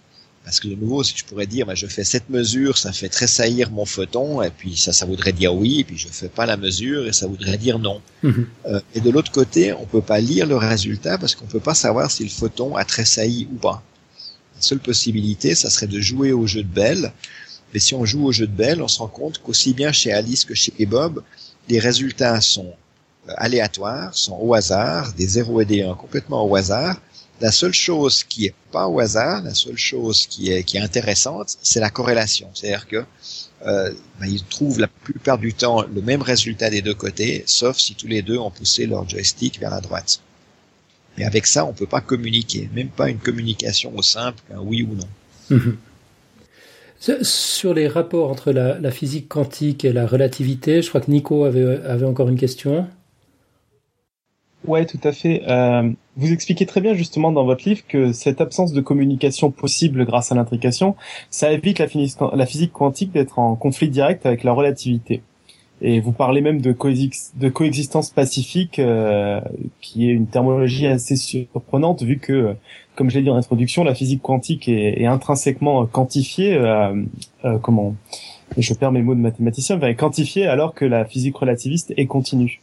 Et alors, je trouve que c'est une remarque très très intéressante parce que j'ai, moi j'ai eu beaucoup de mal à comprendre dans votre livre et je comprends toujours pas pourquoi vous vous encombrez avec les postulats de la relativité dans la physique quantique. À savoir pourquoi vous voulez à tout prix euh, faire cohabiter justement les, les, deux mondes et pas seulement les résultats dans leur domaine de, de validité commun?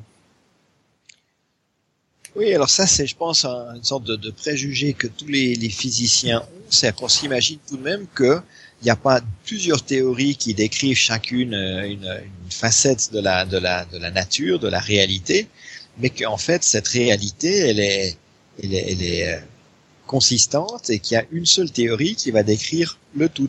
Alors cette théorie, on l'a pas aujourd'hui, mais il y a toujours un, grand effort de, la communauté des physiciens pour essayer d'unifier euh, la relativité et, la, physique quantique, telle sorte à avoir ensuite une théorie qui permettrait d'expliquer à la fois les, aspects de corrélation quantique, de non-localité, et en même temps ben, la gravitation euh, telle que Einstein a décrite avec la relativité générale.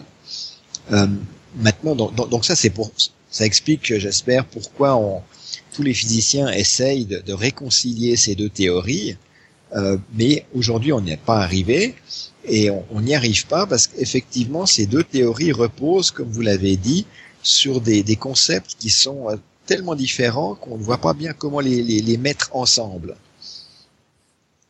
Et, je pense qu'il y a une autre raison peut-être aussi qui nous motive beaucoup les physiciens d'essayer d'unifier ces deux théories, c'est que si aujourd'hui effectivement la relativité s'applique surtout à, à l'univers à, très grande échelle et la, la, physique quantique au contraire à des atomes, des photons, des particules microscopiques, la technologie permet de plus en plus d'intriquer et de faire, de, la, de faire des, des, jeux quantiques, jeux de Bell, avec des objets de plus en plus gros, des objets qui vont bientôt être suffisamment grands pour qu'on puisse ne plus négliger leur, euh, leur impact euh, gravitationnel.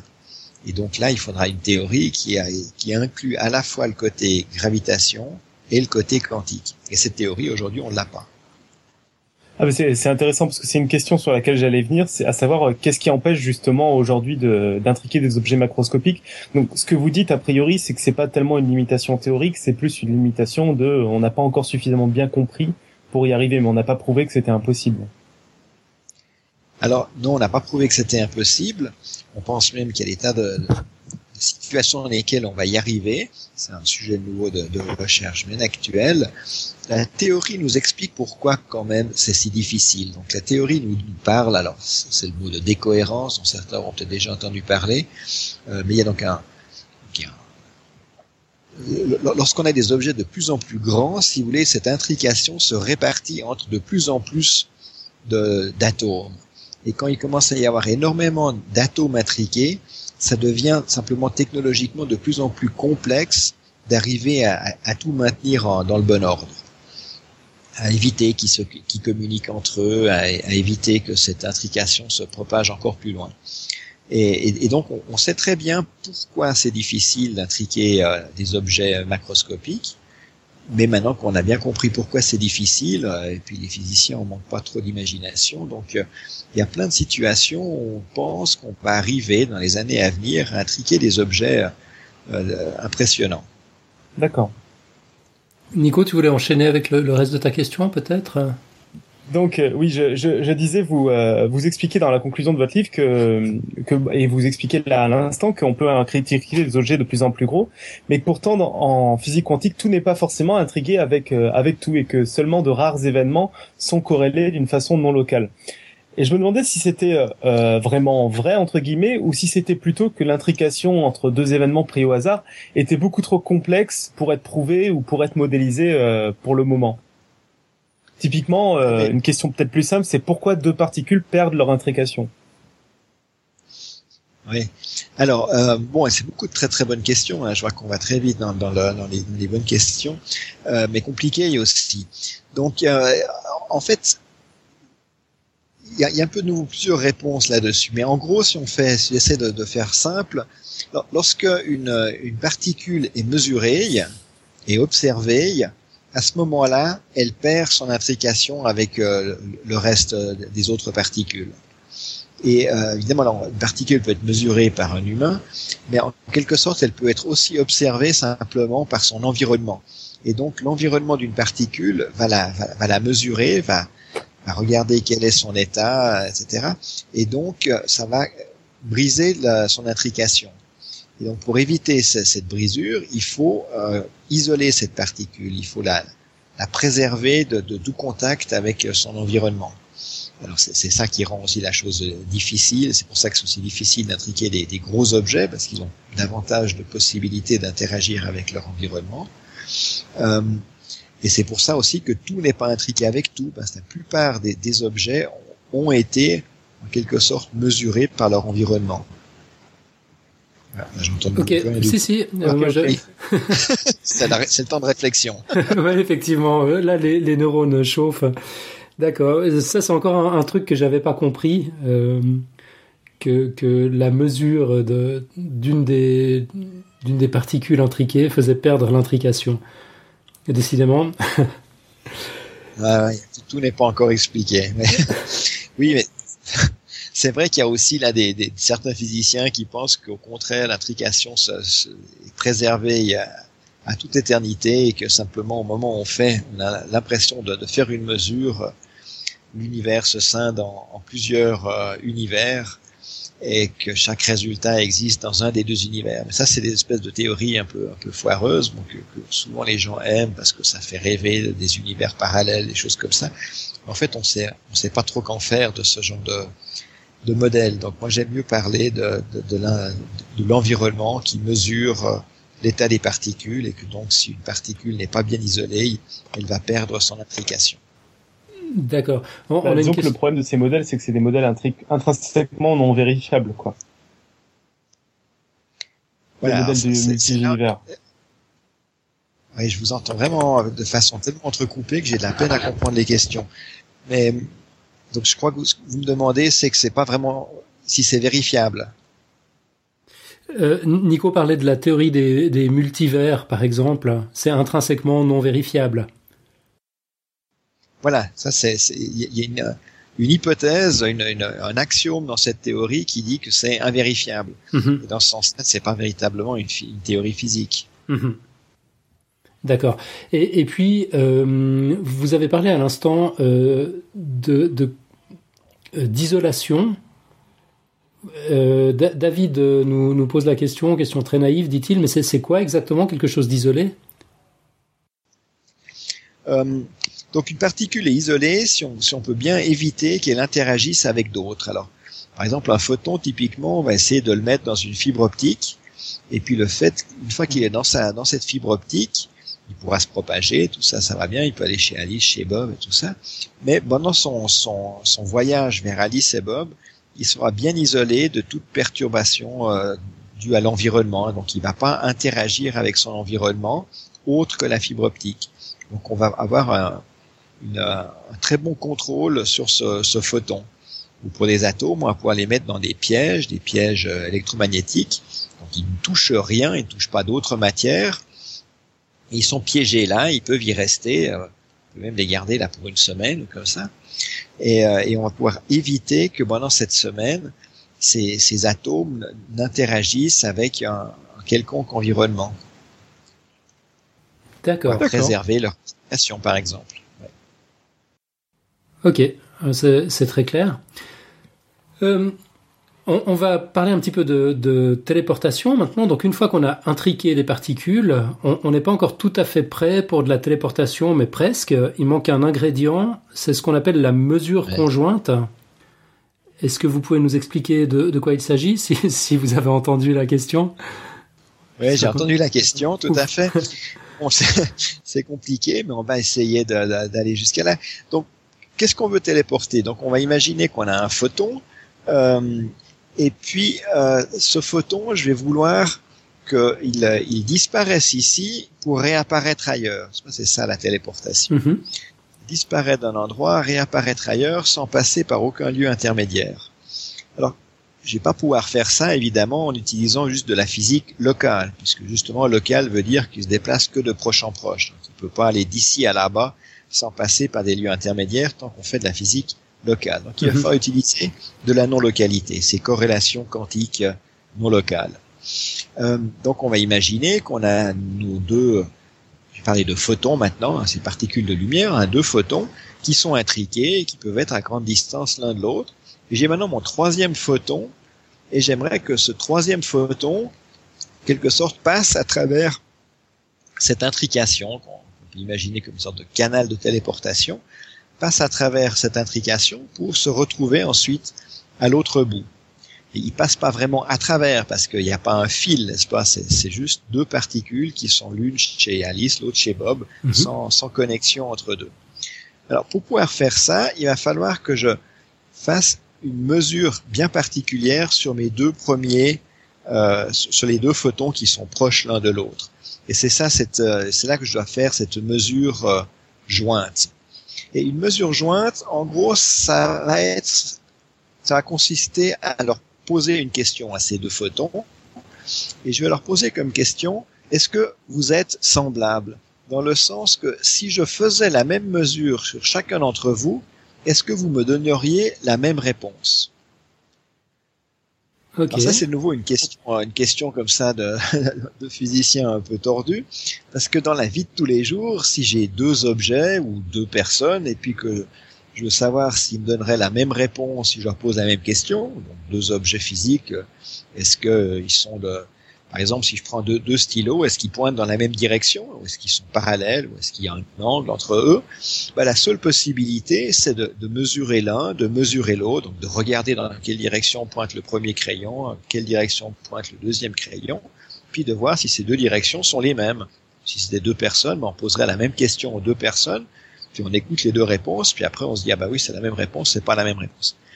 Mais en physique quantique, on peut poser une question comme ça sur un état relatif à deux objets, et les deux objets peuvent me, répondre oui, nous vous donnerions la même réponse si vous nous posiez la même question, sans que nous ayons besoin de leur poser de questions. Simplement, les deux objets, enfin simplement, le fait est que les deux objets peuvent se mettre ensemble dans un état d'intrication, et cet état d'intrication est tel que, lorsqu'on leur pose la même question, ils donnent le, la même réponse. Donc on voit que dans la téléportation, on va devoir utiliser l'intrication deux fois, une fois comme canal de téléportation, et une deuxième fois pour permettre de poser des questions un état relatif entre deux particules. Je ne sais pas s'il y en a encore qui arrivent à suivre. Là. On, on, on, essaye de faire en, en une demi-heure, trois quarts d'heure ce que probablement euh, quand même quelques jours à, à digérer. Mais voilà, disons en tout cas, On a ça, des auditeurs qui réécoutent les épisodes, vous en faites pas. Pas de souci. Alors, je sais que ça me compliqué, mais mais c'est ça, c'est ça l'idée effectivement, c'est que donc si vous voulez intuitivement l'intrication, c'est deux particules qui peuvent être dans un dans un état tel que lorsqu'on leur pose la même question, ils donnent toujours la même réponse. Et lorsque maintenant je vais euh, je vais poser cette question, me donneriez-vous la même réponse si je vous posais la même question? Mes deux particules peuvent se mettre dans un tel état d'intrication. Et une fois qu'on, si on, si on suit ce raisonnement, ben à ce moment-là, on comprend un peu comment fonctionne la téléportation, parce que si la réponse est oui, euh, nous vous donnerions la même réponse si vous nous posiez la même question. À ce moment-là, je sais que si je posais la question au photon qui est qui est loin, celui chez Bob, ben, il me donnerait la même réponse que le photon avec lequel il est intriqué, qui est maintenant euh, chez Alice. Mais ce photon-là, puisqu'il vient de me dire qui donnerait la même réponse que le photon a téléporté, si je leur posais la même question, ben, le résultat, c'est que le photon chez Bob, maintenant, me donnera toujours la même réponse, quelle que soit la mesure que je fais sur lui, que je peux faire sur lui, que si j'avais fait cette euh, mesure sur le photon initial, le photon qui était à téléporter, et qui donc se retrouve maintenant, ou du moins son état quantique, se retrouve maintenant chez Bob à distance. Là, ok, c'est je vrai crois qu'un dessin Là, il- être utile. Pardon, il n'y a, pas que les auditeurs les plus motivés qui vont réécouter ce passage de trois fois. Moi, je, je vais le réécouter aussi. Euh, parce que ouais, ce, ce- ce qu'on déplace, en fait, c'est pas l'objet quantique lui-même, mais c'est son, son état quantique. Vous, vous donnez un exemple assez parlant dans le livre avec euh, le, le canard en pâte à modeler. Voilà, exactement. Donc tout à fait. Donc c'est- pas l'objet complet qui dépasse. On peut pas imaginer qu'il y a de la matière ou de l'énergie qui disparaît ici pour réapparaître ailleurs. Mhm. Donc la seule chose qui disparaît d'un côté pour réapparaître de l'autre côté, c'est l'état quantique. Cela dit, cet état quantique, c'est tout ce qu'il y a comme structure dans, dans la matière ou dans l'énergie. Donc si on prend l'exemple d'un- canard en, en pâte à modeler, par exemple, donc j'aurais un canard ici, euh, j'aurais évidemment aussi alors une une boule euh, informe de, de, de pâte à modeler qui est intriquée avec une autre boule informe de pâte à modeler du côté de, de Bob, du récepteur. Mhm. Et puis maintenant, pendant que je pose la question à mon, mon canard et à la boule euh, informe euh, de, chez Alice, euh, et qu'ils ils me répondent oui, on vous donnerait la même réponse si vous faites la même mesure.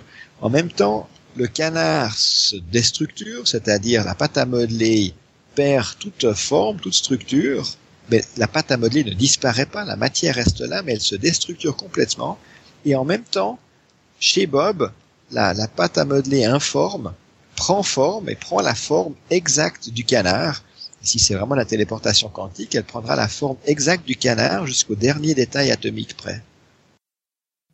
Ouais, donc la, la matière n'a pas bougé, mais, mais toute l'information finalement. Tout- Ouais, toute la que- forme y est. Ouais, toute la, toute la forme, ce que, ce que Aristote appelait la forme, Mhm. tout ça, toute la structure effectivement est passée chez le récepteur, chez Bob. Par contre, le, la matière est restée euh, à son lieu de départ. Et puis, il y avait déjà de la matière, il y avait déjà de la pâte à modeler prête à accueillir la forme chez, le, chez Bob. Mhm. Euh, on, on a Georges dans la chatroom qui nous dit donc finalement c'est bien de l'information qui circule. Et là je comprends plus. Alors, très bien, oui, oui, c'est très bien. Donc, effectivement, là, on a de l'information qui passe euh, d'Alice à Bob. Et avant, je vous ai dit, mais on peut pas utiliser les corrélations non locales pour avoir de l'information qui, qui vont d'Alice à Bob. Donc, il y a effectivement une contradiction apparente. Alors ça, ça se résout par la- la- le fait suivant. Lorsque je pose ma- la question à mes deux euh, particules, donc le, le photon intriqué avec celui de Bob et le photon à téléporter, fameuse question, est-ce que vous me donneriez la même réponse si je vous posais la même question Euh, Il y a deux réponses possibles. En fait, bon, les physiciens, ils savent qu'il y en a même quatre, restons avec deux, c'est plus simple. Avec deux réponses possibles, c'est oui ou c'est non. Alors pour l'instant, on a analysé que le cas oui. Oui, on vous donnera mes réponses. Par contre, il y a une deuxième réponse possible, à savoir non. Non, si vous nous posiez la même question, on donnerait toujours des réponses opposées. Et à ce moment-là, ça signifie que la téléportation a eu lieu, mais avec un, un, biais qui fait que maintenant, quelle que soit la mesure que Bob euh, réalise sur son photon, il obtiendra toujours la réponse opposée à la réponse qu'il aurait obtenue s'il avait fait la mesure sur le photon original. Et donc, mhm. euh, le processus de téléportation, il n'est pas tout à fait terminé lorsqu'on a fait cette, cette, posé cette question à, sur l'état relatif des deux photons chez Alice. Il faut encore dire à Bob, maintenant, euh, est-ce que la réponse a été oui ou est-ce que la réponse a été non? Si la réponse a été oui, ben Bob sait qu'il obtient exactement la bonne réponse à, toutes les mesures qu'il pourrait faire. Si la réponse est non, Bob sait qu'il obtient toujours la réponse à l'envers. obtenir la réponse à l'envers, c'est pas très grave, il suffit de l'inverser puis après on a la bonne réponse. Mais il faut encore le savoir. Et donc, il faut que Alice informe Bob du résultat de sa mesure. Et cette, euh, il faut du temps pour informer Bob du résultat de sa mesure. Ça, ça peut pas aller plus vite que la lumière. C'est une information tout à fait, enfin, c'est un oui/non tout à fait classique qui va se propager à la vitesse de la lumière au maximum. Et donc, c'est ça qui fait que le processus de téléportation, dans sa globalité, va pas plus vite que la lumière. Et c'est aussi pour ça que tant que Bob, il n'a pas ce résultat, tout ce qu'il sait, c'est qu'il y a une chance sur deux que le résultat de n'importe quelle mesure qu'il fait est le bon, et une chance sur deux que le résultat est le mauvais.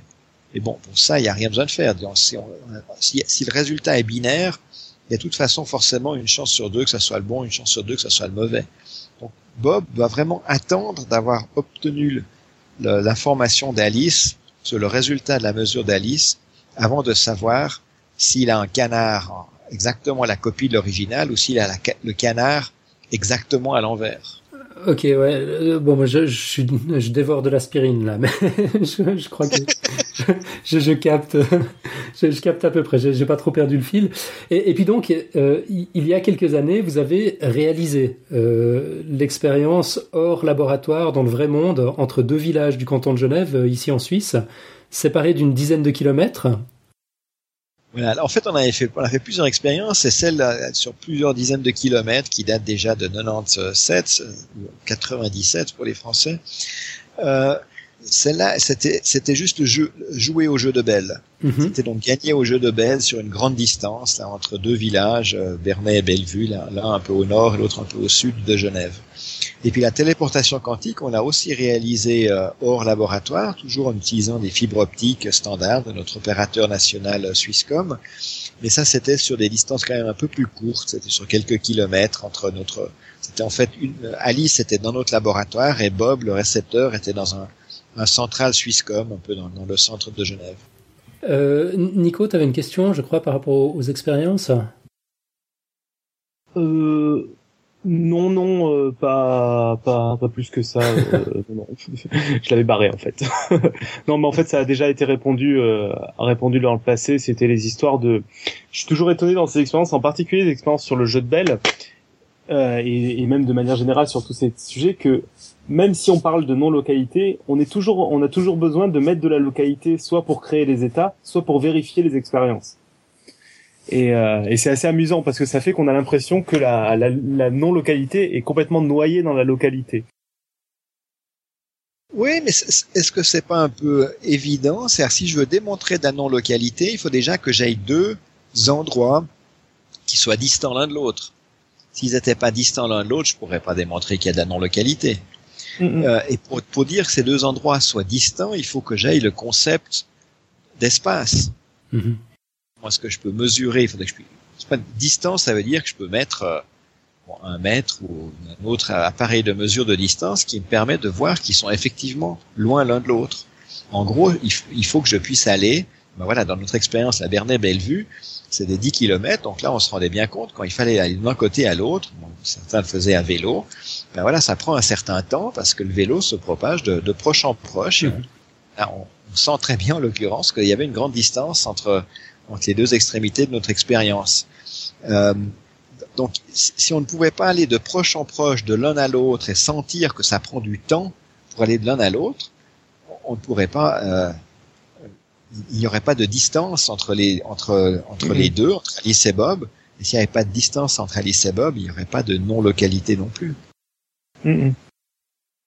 Ouais, c'est une question de perspective finalement. On est dans un monde euh, local, mais il faut bien qu'on revienne euh, au, local si on veut observer la, non-localité. Euh, enfin, je sais pas si c'est cohérent ce que, ce que je dis. Si, si, si, si, ouais. J'aimerais bien qu'on parle rapidement avant de conclure, parce qu'on arrive quand même gentiment au bout, des applications.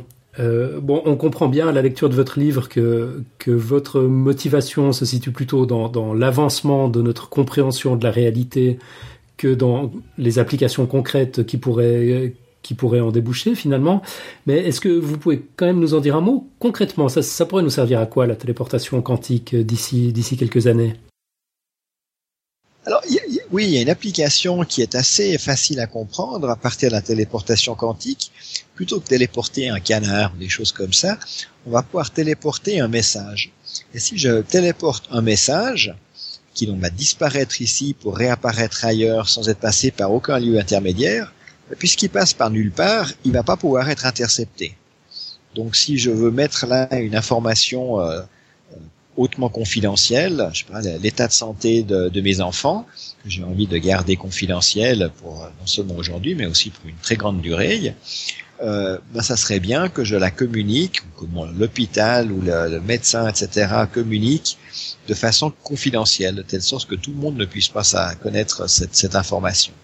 Et là, donc, euh, la, la, téléportation quantique offre cette possibilité-là, et ça s'appelle à ce moment-là la cryptographie quantique. Et la, la cryptographie quantique, bon, ensuite ça, ça, se simplifie un petit peu par rapport à la téléportation quantique, je l'explique aussi dans le livre.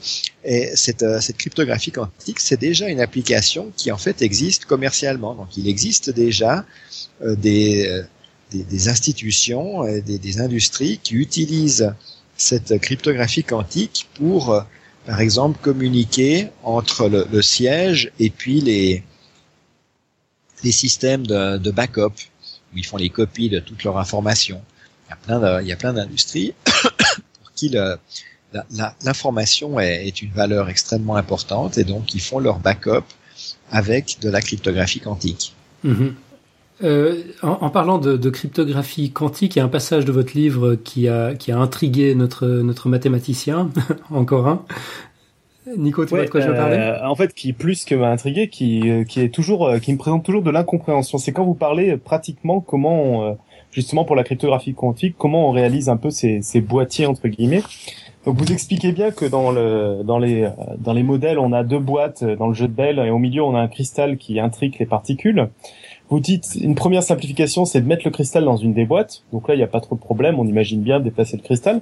Et la deuxième simplification, vous dites euh, en gros que comme finalement vous allez mesurer très rapidement l'information de une des deux particules dans la première boîte et donc la détruire, ça sert à rien de, de créer deux particules et vous en créez plus qu'une.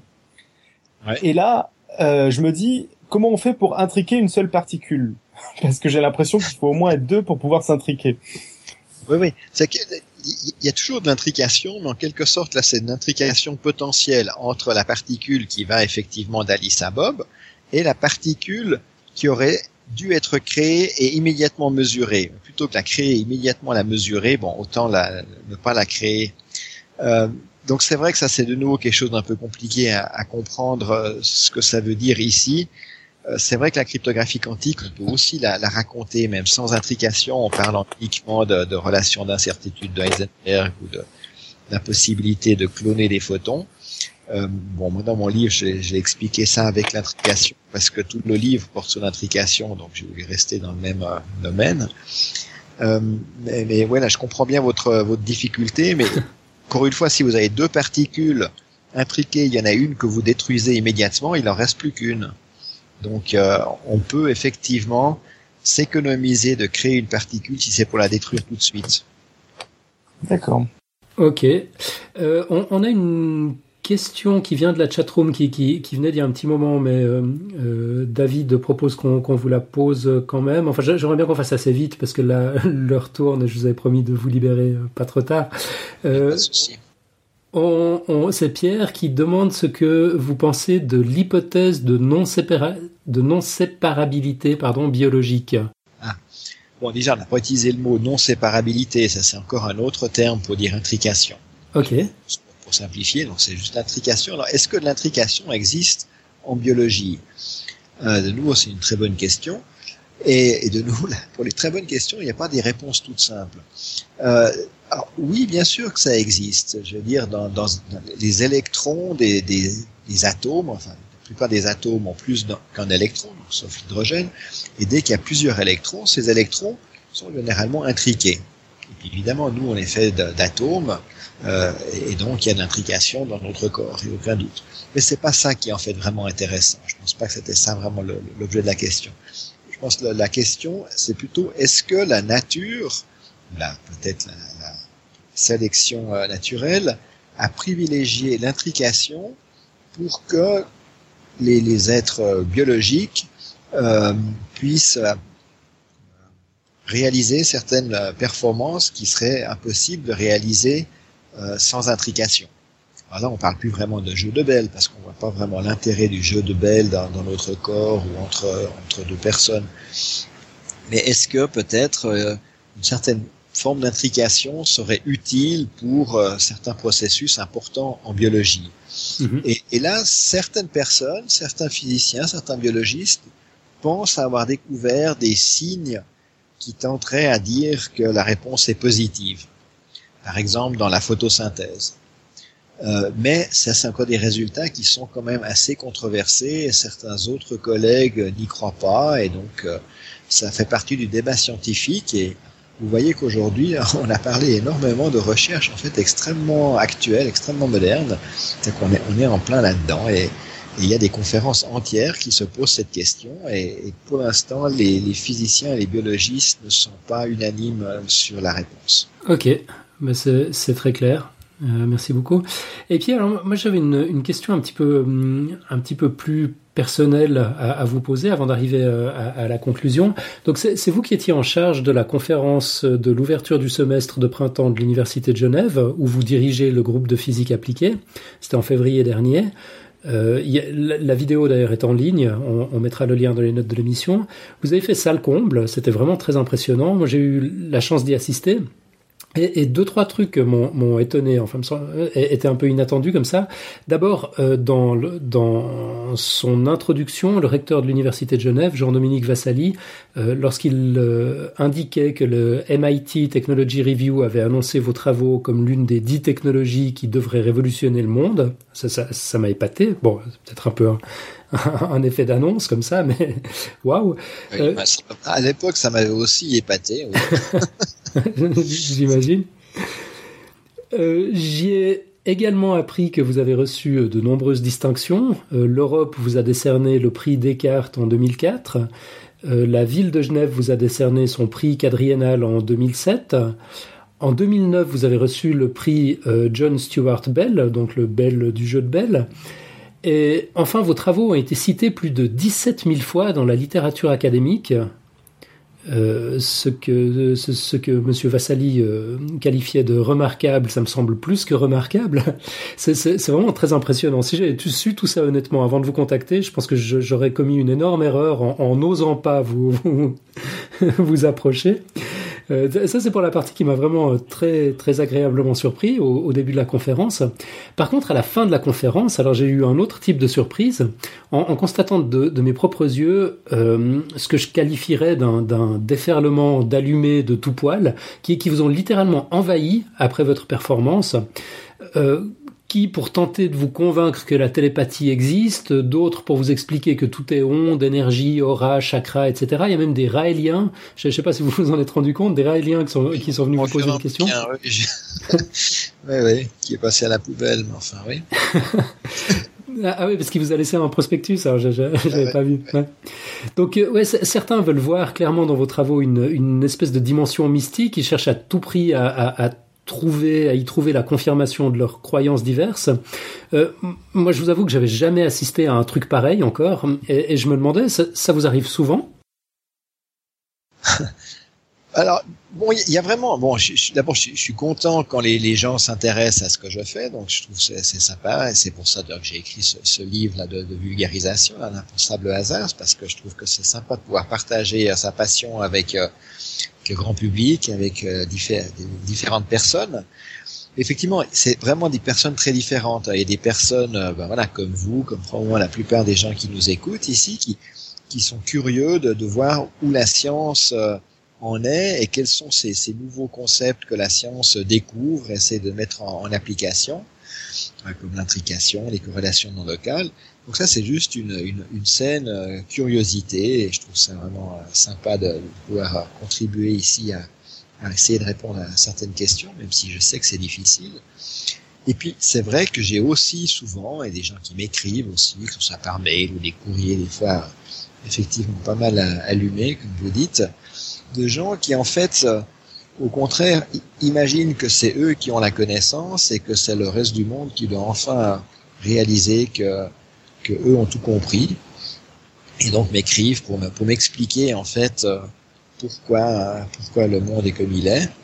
Et, c'est vrai que c'est souvent pas très intéressant parce que ça manque de, de structure, ça manque de rationnel. On, on peut pas vraiment discuter avec eux, puisque de toute façon ils, viennent avec des a priori euh, euh, mystiques euh, figés.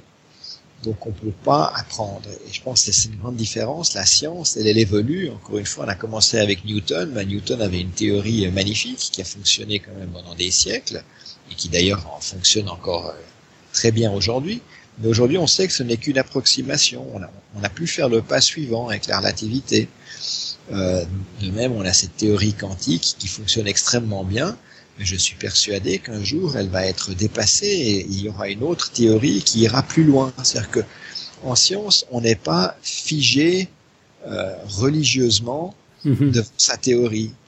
Euh, encore une fois, Newton avait lui-même vu que sa théorie avait ce, ce, côté non local auquel il ne croyait pas, et, et, et, et donc lui-même disait mais il faut être fou pour croire en ma théorie. Donc il y a, y a, je pense que c'est l'énorme différence entre les gens, disons, rationnels qui, qui ont compris que la, la, les connaissances progressent et les connaissances se remettent en cause sans arrêt. Mm -hmm et puis des gens qui, euh, qui sont plutôt avec une sorte de, de vision euh, religieuse et, et, et, tant que ça reste dans leur domaine, il n'y a aucun problème avec ça d'ailleurs. Euh, je pense que je suis aussi une personne relativement religieuse selon certains critères, mais par contre, euh, on peut pas appliquer ça ensuite à, la science. On va pas pouvoir venir ici avec des idées de, de, d'aura ou de, de chatra et je ne sais pas quoi pour, pour m'expliquer l'intrication et des choses comme ça, parce que je, je vais rien pouvoir en faire. Je vais jamais pouvoir faire de la cryptographie quantique avec, ces choses-là. Dans ce sens-là, comme j'écris dans mon livre, avoir des bonnes applications, euh, même si la motivation est peut-être la connaissance fondamentale, s'il y a une bonne application, une bonne application potentielle, c'est qu'on est en train de travailler sur quelque chose qui est solide. Mmh. Ouais, effectivement, c'est vrai que c'est un indicateur euh, qui, qui, qui, qui, trompe pas probablement. Mmh. Puis c'est, c'est pas déprimant pour vous de, de, de voir vos, vos, travaux récupérés, dénaturés de, de, de cette manière-là? Bon, disons, ah bah, il faut il faut vivre avec hein, de toute façon. Non je pense pas. Puis je veux dire j'ai quand même une vraie reconnaissance aussi de mes pères euh, du, du, côté scientifique. Mm -hmm. évidemment j'étais reconnu que par les mystiques euh, mais c'est pas le cas. Donc j'ai pas vraiment de ce souci. Alors maintenant vous disiez là j'ai fait salle comble à l'autre jour. En fait il y avait même deux salles qui étaient pleines. C'était vraiment très impressionnant avec plus de 1000 personnes. Alors maintenant la question c'est sur ces 1000 personnes il y en avait combien qui étaient euh, j'allais dire sainement curieux? Et puis combien d'allumés Mmh. Moi, j'ai quand même l'impression que le nombre d'allumés était une petite proportion là-dedans. Euh, moi, il y, avait, il y avait beaucoup de gens qui étaient curieux parce qu'ils imaginent aussi qu'avec cette intrication, ça leur explique certaines euh, observations de leur vie euh, de tous les jours, de, de, de coïncidences qu'ils qu'ils ont observées. Et pourquoi pas? Ça, ça me dérange pas c'est vrai que lorsqu'on vient m'assaillir pour, me dire que eux ils ont compris puis qu'ils allaient enfin m'expliquer pourquoi c'est comme ci comme ça, c'est vrai que c'est un peu agaçant, mais c'était à mon avis vraiment une petite minorité. Alors une minorité assez bruyante, ça c'est vrai. c'est vrai. C'était impossible de vous approcher d'ailleurs. Vous étiez vraiment littéralement encerclé. Euh, euh ok. Euh, Nico avait encore une, une dernière question de, de, mathématicien, mais ouais, je sais pas si on. C'est un peu une, une, question ouverte, conclusion. Je pense que vous aurez pas de réponse fermée, mais c'est, enfin, euh, c'est quelque chose. Quand je disais en introduction, un bon bouquin de vulgarisation, euh, on apprend quelque chose sur soi-même. Moi, c'est un truc où euh, j'ai eu beaucoup de mal à, à comprendre ce qui clochait quand je lisais votre bouquin, et en fait, ça venait de moi. c'est que euh, vous dites en fait euh, à un moment de, de, votre livre, une explication, c'est essentiellement une, une, histoire qui raconte un phénomène à expliquer. Et de manière générale, dans tout le livre, vous parlez de la recherche de la bonne histoire à raconter pour la non-localité. Et euh, on a l'impression qu'aucune ne vous satisfait pleinement pour l'instant.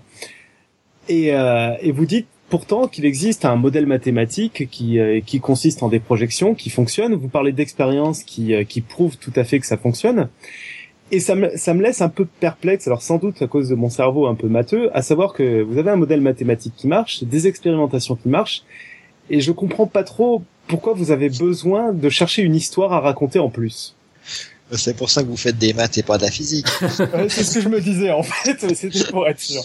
Parce que je pense que, en tout cas pour moi, une équation. Donc moi, moi je suis assez à l'aise avec les mathématiques. J'ai aussi une licence de mathématiques. C'est pas, oui, bien pas, sûr. J'ai un blocage avec les mathématiques. Mais pour moi, une équation, c'est pas une explication.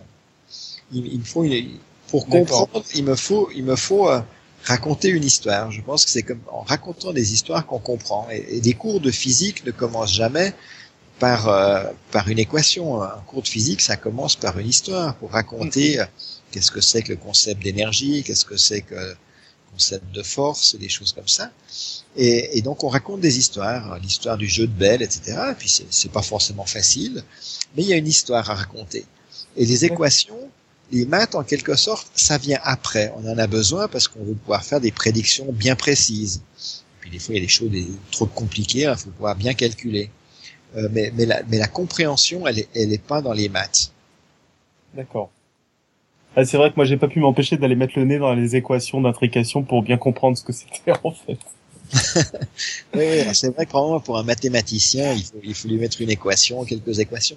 Alors, ça me rappelle, il y a quelques années, quand j'étais jeune prof à Genève, j'ai donné le cours de physique générale, et ce cours de physique générale s'adressait à tous les scientifiques non physiciens. Donc j'avais par exemple des géologues et j'avais des mathématiciens. Et c'était horrible comme cours, parce qu'à un géologue, il suffit de mettre une équation et il est perdu. Donc on peut raconter des histoires, mais surtout pas d'équations. Et le mathématicien, s'il n'y a pas d'équation, il était perdu. Donc c'est impossible de donner un cours en même temps à un mathématicien et à un géologue, par exemple. C'est des, c'est des, voilà, des cerveaux qui doivent être structurés un peu différemment, et heureusement il faut de tout. Mm -hmm. euh, je, je, crois que ça va rester comme mot de la fin, ça, ça me plaît beaucoup. Euh, comme, euh, comme toute conclusion, je laissais le mot de la fin en fait à un de nos auditeurs, Georges McKee, euh, qui, est l'auditeur, un de nos auditeurs préférés d'ailleurs, qui nous a signalé l'existence de votre livre. C'est lui qui l'a lu, qui nous a branché dessus. Enfin, il était tellement enthousiasmé, c'est lui qui m'a convaincu de, vous contacter. Et il est, dans la chatroom avec nous ce soir et puis il dit un grand merci à Monsieur Gisin, d'une part pour ses travaux, mais pour sa capacité de vulgarisation et sa patience. Ouais, merci à merci à vous de votre intérêt. Et euh, et que les auditeurs n'hésitent pas à lire le livre malgré le podcast de ce soir parce qu'il y a plein de choses en plus et c'est vraiment ah oui. passionnant à lire. Hein. Absolument. Euh, puis c'est super bien écrit, de la bonne vulgarisation francophone. Je trouve que c'est difficile à trouver. Alors vraiment sincèrement félicitations. C'est super bien fait. C'est c'est simple sans être simpliste euh, et on se sent plus intelligent après. Très bien, merci. Euh, Nicolas, si jamais euh, des auditeurs devaient avoir des questions suite à la diffusion du podcast, euh, est-ce que, est que vous êtes OK pour qu'on vous les fasse suivre? Oui, ça dépend de la question et ça dépend du nombre. Mais Bien sûr. ok, formidable. Pour vous, pour vous contacter, on passe par le podcast, on, on vous fera suivre ou, ou vous, vous préférez qu'on vous contacte d'une autre manière? Non, je pense que c'est mieux si, si vous essayez de regrouper un peu les questions et comme ça je, je réponds à un ensemble de questions d'un coup plutôt que de les recevoir une à une. Ok. Ok. Pas de problème. Alors avec euh, avec plaisir. Donc qu'on en reste là pour pour l'interview. L'émission va encore durer une, une petite dizaine de minutes. Euh, vu, vu l'heure avancée avec toutes les, les pannes et coupures qu'on a eues entre deux, je sais pas si, si vous êtes toujours ok pour rester avec nous, Nicolas, ou si vous devez nous nous quitter. Oui, allons-y encore pour dix minutes. Ok. Oui. Go. Alors on va évoquer euh, l'émission de la semaine prochaine. Donc c'est notre ami Marco qui s'y colle. Marco, notre passionné d'évolution, qui pour une fois va se lancer sur un sujet ben, beaucoup plus proche du vôtre. On l'écoute. Bonjour à tous, fidèles auditeurs et auditeurs euh, moins fidèles aussi. La semaine prochaine, je reviens pour un petit passage avec un dossier qui portera sur euh, la genèse de la physique quantique J'aborderai les différentes étapes et l'évolution de la pensée des scientifiques qui ont vu émerger petit à petit cette physique de l'infiniment petit et qui a complètement fait voler en éclats euh, notre conception et euh, nos certitudes les plus évidentes sur notre univers, au point même de douter de l'existence de ce qu'on appelle communément réalité. Donc si le cœur vous en dit, euh, je vous donne rendez-vous jeudi 18 avril 2013 à 21h30. À la semaine prochaine. Voilà, donc on va revenir un peu sur les fondamentaux de la physique quantique, expliquer un peu son histoire, parce que c'est un tel changement de paradigme que ça s'est s'est pas fait du, jour au lendemain. Donc c'est tout ça que va nous raconter Marco la semaine prochaine. Euh, vous, avez noté qu'il a parlé de 21h30. Alors c'est pas une erreur. Euh, l'émission aura effectivement lieu une heure plus tard la, semaine prochaine. Euh, c'est à cette condition-là que Marco peut être euh, avec nous. Euh, voilà, il, il, a juste pas la possibilité de, de, faire l'émission à 20h30. Alors, toutes nos excuses par avance. Euh, on, sera carrément en retard d'une heure cette fois-ci. Euh, bon, moi j'avais un son de la semaine à, vous faire écouter. Ouais, allez, on, y va. il, est vite fait, puis ça va, ça va nous détendre un peu. Hop. ça change un peu du niveau de ce qu'on a entendu jusqu'à maintenant.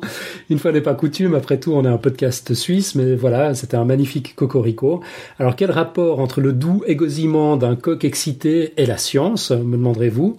Eh bien, c'est une recherche, bien sûr. Pour faire avancer la science, des chercheurs japonais euh, Tsui Oshi Shimura et Takashi Yoshimura se sont posé une question essentielle. Les coqs commencent-ils à chanter parce que le soleil se lève?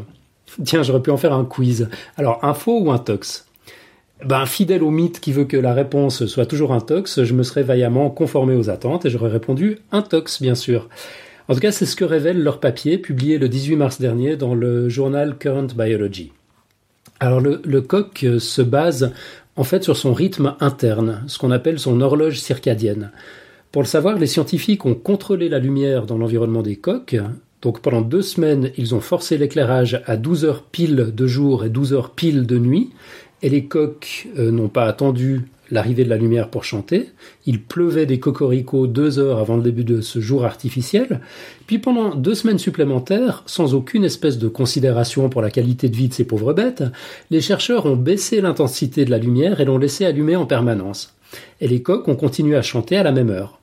Enfin, pas tout à fait à la même heure, les intervalles n'étaient pas de 24 heures pile, mais de 23,7 heures, lumière ou pas. C'est bien le rythme circadien qui leur indique l'heure de l'aube. Et enfin, dans d'autres expériences, ils ont allumé la lumière brusquement, et ce stimulus, comme le fait d'entendre chanter d'autres coqs, euh, favorisait également les cocoricots, euh, mais avec une petite subtilité, ça se passait particulièrement le matin. Alors voilà, bref, on ne l'a fait pas aux coqs, Éclairés de leur lumière interne, ils ne se laissent pas avoir. Têtus, autonomes, impossibles à berner, quelle inspiration derrière ce symbole gaulois. Vous trouverez les sources dans, le mini dossier que, je publierai, donc qui sera sur, euh, le site web. Euh, sinon, on, avait quelques points sur des émissions précédentes, notamment euh, un, retour euh, super intéressant de, de Dr Goulu euh, sur le, dossier de Robin qu'il a fait pendant notre live public à Paris. Mais vu l'heure, on, on, reviendra dessus la semaine prochaine, c'est promis. Un rapide rappel du quiz du mois. Donc, euh, c'est à nouveau notre ami Georges Mackie qui est, impliqué cette fois, c'était une idée de lui. Donc il nous disait il y a plus de variabilité génétique entre un Peul et un habitant du village nigérian d'à côté qu'entre un Européen du Nord et un Européen du Sud. Alors on a encore zéro participation pour ce quiz, c'est la première fois que ça arrive. Peut-être que Nicolas Gisin a une idée là-dessus. Alors ouais, bonne question. Donc on vous demande pas l'explication scientifique, bien sûr, Nicolas, juste votre votre opinion. Est-ce que vous pensez que c'est plutôt vrai, plutôt faux? Donc à savoir qu'il y aurait plus de variabilité génétique entre un Peul et un habitant du village nigérian d'à côté qu'entre un Européen du Nord et un Européen du Sud. Moi, je vais dire oui. Mais évidemment, je ne sais pas vraiment. Mais j'imagine qu'il peut y avoir des grandes variabilités si ces populations ne se mélangent pas trop. D'accord, hypothèse intéressante. En tout cas, ça nous fait une participation au quiz. Alors, je vous remercie infiniment. Donc maintenant, cher auditeur, à, vous de jouer. Donc la question, encore une fois, il y a davantage de variabilité génétique, donc davantage de différences génétiques entre un Peul, donc c'est une ethnie euh, africaine qui vit entre autres au, au Nigeria, euh, et un habitant du village, du village nigérian d'à côté contre un Européen du Nord et un Européen du Sud. Info ou un tox, donc là aussi c'est votre avis qui nous intéresse. Faut pas vous embêter avec une explication scientifique, ça on s'en chargera. Donc pour nous répondre, soit vous nous vous, vous enregistrez votre réponse euh, et vous nous envoyez le, le son, ou vous avez la possibilité, il y a un répondeur sur le site dans, dans la marge de droite, vous avez la possibilité d'enregistrer votre réponse, on la recevra également par mail, euh, ou bien vous nous, vous nous écrivez un petit mot, vous nous contactez par Twitter, Facebook, enfin comme d'habitude, euh, on, on, attend vos contributions nombreuses. Et euh, bon, on arrive, euh, puisqu'on a zappé la moitié des rubriques, à la quote de la semaine. Euh, alors attention, il faut que, faut que je switch. Là, c'est une assez longue quote en anglais. that gravity should be innate, inherent, and essential to matter, so that one body may act upon another at a distance through a vacuum, without the mediation of anything else, by and through which their action and force may be conveyed from one to another. It is, it is to me so great an absurdity that I believe no man who has in philosophical uh, in sorry, philosophical matters a competent faculty of thinking can ever, can ever fall into it. Pardon, j'aurais dû, j'aurais dû réviser un peu avant. Elle, elle est vraiment très longue. Euh, bah, c'est une citation de Isaac Newton euh, qu'on trouve dans L'impensable hasard, justement, de Nicolas Gisin. Euh, et vous êtes plus sympa que nous, Nicolas. Vous, vous l'avez traduite. Vous voulez que je vous la lise en français? Alors, volontiers que la gravité soit innée, inhérente et essentielle à la matière, de sorte qu'un corps puisse agir sur un autre à distance, à travers le vide, sans la médiation de quelque chose autre pour transporter l'action et la force de l'un à l'autre, cela est pour moi une si grande absurdité qu'à mon avis aucun homme ayant une faculté de réfléchir avec compétence aux problèmes philosophiques ne peut y tomber. Donc euh, Newton. Voilà, donc le grand Isaac Newton lui-même avait des doutes sur, euh, sur, sur, la non-localité qu'il euh, qu'il prédisait pourtant, enfin que sa théorie prédisait à, à, notre échelle. Et puis on, on, on, a une autre quote, euh, Nico peut-être? Oh, je pense que tu vas la prononcer mieux que moi. Euh, je sais pas, là j'ai un peu la, la, la, bouche pâteuse. Enfin allons-y. I am a quantum, uh, a quantum engineer but on Sundays I have principles. Et donc cette quote est de Bell, le fameux Bell. Donc c'est une quote que tu as aussi trouvée dans le livre de, de Nicolas Gisin, L'impensable hasard. Tout à fait. Tu nous l'as traduit euh, bon, Je te laisse la traduire, je sais pas comment la traduire euh, de manière élégante. ok. Je, je, suis un ingénieur quantique, mais le dimanche j'ai des principes. Ça, ça me plaît beaucoup à méditer. pour, pour, pour, le reste de la semaine. Enfin, à moins que ça, ça n'inspire quelqu'un ici tout de suite pour un commentaire. Non, j'aime bien aussi à méditer. Très joli en anglais. Ok, euh, sinon, bah, quelques très très rapides annonces avant de, avant de conclure. Ouais, nous allons changer de serveur, donc c'est Mathieu qui s'est occupé de tout. On fait une tentative de bascule ce week-end, demain soir, vendredi. Alors ça risque de supposer une petite interruption de service sur une page de maintenance. N'hésitez pas à revenir plus tard. Dans tous les cas, si vous êtes abonné au podcast via iTunes ou autre, via SoundCloud par exemple, ça ne posera aucun problème, vous pourrez nous écouter comme d'habitude. Alors sinon, il euh, y a notre Lucille préférée qui fait de temps en temps une illustration pour Podcast Science et qui a fait nos illustrations euh, d'avatar sur la page Qui sommes-nous? Euh, et qui et dans le podcast science notamment avec Quiz, elle a, tenté, elle a tenté un nouveau format, la vidéo. Elle a prêté ses feutres à une vidéo de DromEY, donc une initiative euh, de vidéo d'explication sur Internet. On vous mettra le lien dans, dans les notes de l'émission et ça explique pourquoi les oignons font pleurer. Alors c'est super bien fait. Vous pouvez retrouver la vidéo sur Qui dit science, un nouveau site du Café des Sciences de Sciences pour les enfants. Et, euh, et voilà j'ai une petite euh, une petite note que je voulais rajouter. Juste le, dernier épisode euh, que nous avons publié qui concernait notre live à l'espace Pierre-Gilles de Gênes existe dans le flux en deux versions différentes. Euh, une version MP3 classique et une version M4A pour les utilisateurs d'iBidule, d'iPhone, d'iPad, etc. qui vous permettra d'apprécier en l'écoutant les différentes illustrations qui ont été faites par l'équipe de Strip Science durant notre live. Voilà. Ouais, encore merci à toi d'ailleurs David pour, pour le montage de cet épisode. Alors moi j'ai pas de high bidule, du coup j'ai pas pu profiter de l'expérience, euh, mais, mais j'ai hâte de voir ça chez quelqu'un. Ça doit être sympa de voir défiler les images qui ont été dessinées en live pendant qu'on parlait, au moment justement où qui qui, euh, qui correspond dans, dans, dans le discours. À peu près. Hein, Ouais, ouais, non, ça a dû être difficile à synchroniser, j'imagine. Euh, on va zapper notre petit euh, rituel de fin d'émission. Enfin, vous commencez à savoir euh, si, si, si vous nous aimez, parler de nous autour de vous, partagez, n'hésitez surtout pas. Et puis, bah, commentez, on, est très friands. On, on, va en rester là pour ce soir. Encore un immense merci à Nicolas Gisin de son temps et de ses propos passionnants. Euh, merci euh, à, à, bah, toute l'équipe de Podcast Science pour l'animation, les illustrations de, de, cet épisode. Merci à la chatroom et à tous les fidèles auditeurs euh, qui, qui, nous suivent chaque semaine. Merci à Georges McKee euh, en particulier de nous avoir branché sur Nicolas Gisin. Et puis on se retrouve la semaine prochaine donc avec Marco qui va pas nous parler d'évolution, enfin l'évolution des idées. On va continuer notre, notre exploration de la physique quantique comme on l'a vu avec un peu d'histoire.